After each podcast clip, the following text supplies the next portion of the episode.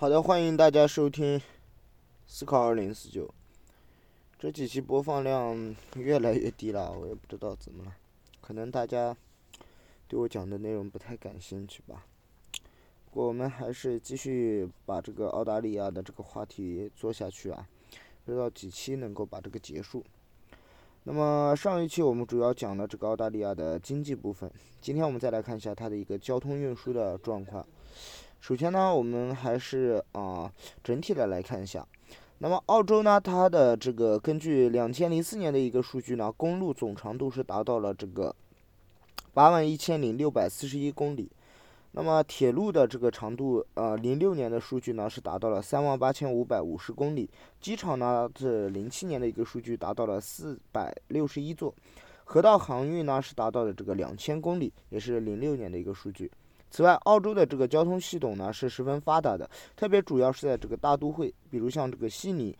墨尔本以及布里斯本，它都有大型的这种国际机场和畅通的这种啊大众的运输系统，比如像城市火车和城市的高速公路。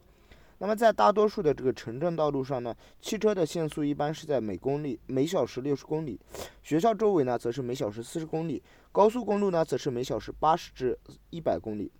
此外，在城市以外的这个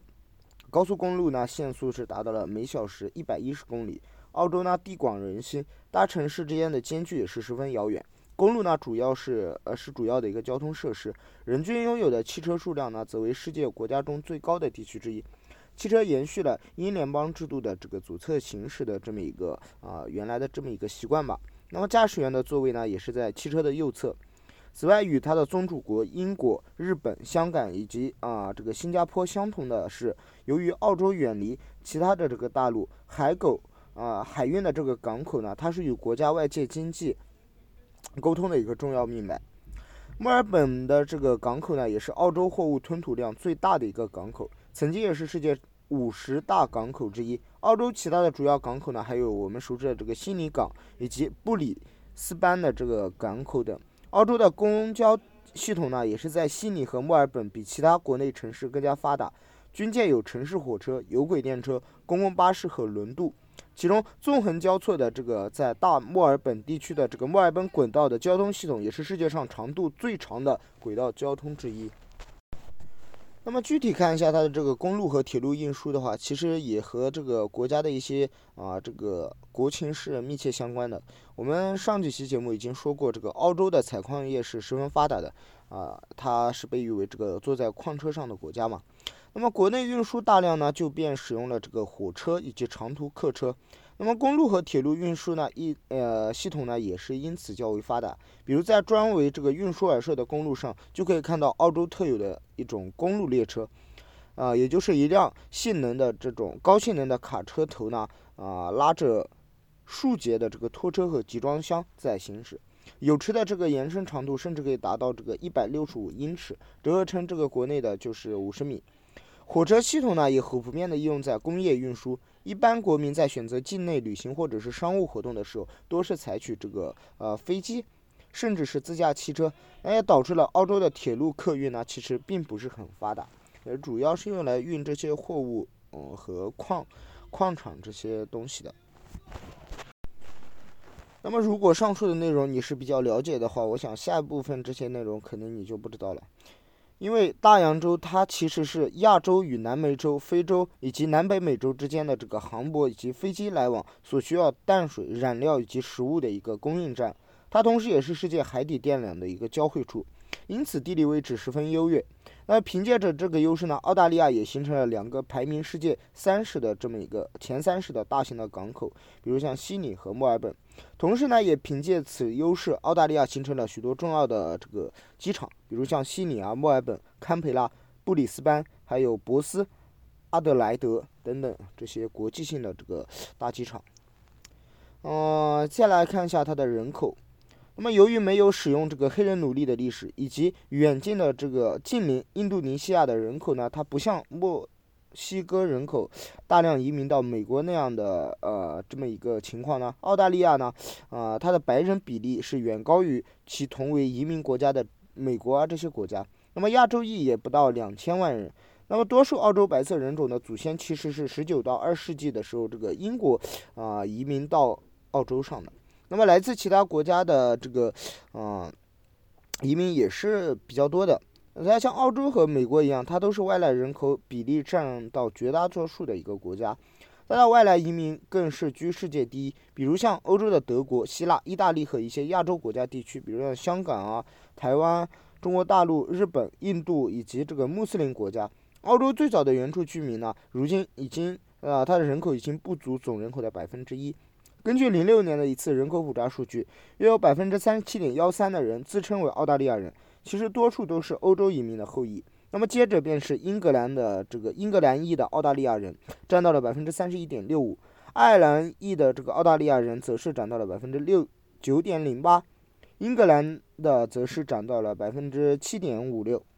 澳大利亚裔的这个意大利裔的则占到了这个四点二六。此外，意大利的呢主要是这个商人，嗯，还有这个德裔的呢是涨到了百分之四点零九，华裔呢是百分之三点三七，以及希腊裔的百分之一点八四。近年来，澳洲东岸的一些国际化大都市，比如像悉尼啊、墨尔本，它以其高福利、高薪水以及良好的经济氛围呢，吸引了包括像美国在内的很多北美以及南美的新移民。中国和印度近年来也是超过英国等欧洲国家，成为了澳洲每年度最大的这个移民量。澳洲统计局它估计，在零九年十一月一日的时候，全国人口是会达到这个。两千两百零三万九千五百人。那么各大城市也是零八年六月三十的一个数据呢，以及赫大州北方领地与首都的人口啊，也是会出现一个比较大的一个增长。此外呢，我们还可以简单看一下这个澳大利亚这个国家它的一个语言的分布。那么根据亚。澳政府的这个两千零一十一年的一份调查数据呢，在澳大利亚居住的人们中，家中普遍使用的语言啊，根据人数多少进行排序，依次是英语百分之八十点七，然后现代标准的汉语也有百分之一，哦，意大利语有百分之一点五，阿拉伯语百分之一点四，澳语也就呃粤语是百分之一点三。嗯，希腊语百分之一点三，越南语百分之一点二，还有西班西班牙语这个百分之零点六，还有零点五的这个百分之零点五的印地语和他加路语，这个百分之零点四。那么英语它在从第一代的这个英国移民来到以后，它便成为了澳洲的通用语言。原住民呢则部分保留着使用这个母语。然而大多数年轻的澳大利亚原住民呢已经啊基本被同化了，而且越来越多的只会使用英语。澳洲英语呢也带有一些浓重的地方特色，从而成为了英语中一门独特的方言。拉丁语族国家的新一代移民也带来了他们的母语，比如像意大利语、法国语、这个法语啊，还有西班牙语和葡萄牙语等。啊，其次呢，这个带通常呢，那说着这个母语和英语。澳大利亚原住民的这个语言数量，它与欧洲人初次探访澳洲时曾经存有两百五十多种语言，如今已经只剩下不足二十种原住民的语言仍在各年龄层使用，其中一百一十种语言呢仅剩年长者使用。根据零六年的一份调查，仅，呃，这个五万两千名澳洲原住民当中，家中使用的这个原住呃语言的数量。那么约占到百分之十二的原住民的这么一个总人口，澳大利亚呢，则是有英语、澳大利亚手语，啊，以作为一类特殊人，也就是这个听觉障碍人士的一个主要语言，大概是占到了五千五百名这样一个数量。嗯，最后今天最后我们再稍微说一下它的宗教吧。它的一个宗教呢，主要有这么几个：有天主教、圣公宗，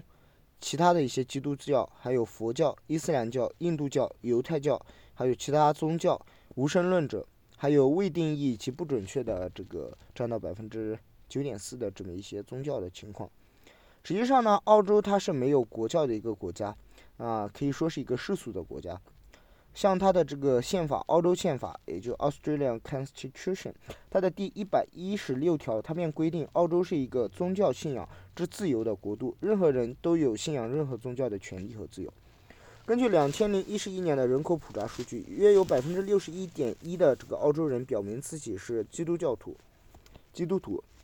其中包括百分之二十五点三呢，啊称是这个罗马的天主教徒，百分之十七点一呢则称其为这个圣公宗，百分之二十二点三呢表示没有信仰。基督教呢，呃以外的这个宗教信仰呢占到了人口的百分之七点二，包括像百分之二点五的佛教，还有百分之二点二的伊斯兰教，还有百分之一点三的印度教以及犹太教。